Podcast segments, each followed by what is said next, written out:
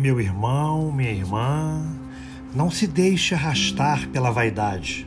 Aprenda a conhecer-se. Nunca se julgue indispensável. Quando lhe vier a tentação de julgar-se insubstituível, lembre-se de uma verdade irrefutável na nossa vida. Só Deus é indispensável. Não se envaideça. Deus, que é grande, não assinou nenhuma de suas obras. Não se esqueça: quem se exalta será humilhado, mas quem se humilha será exaltado. Está escrito, né?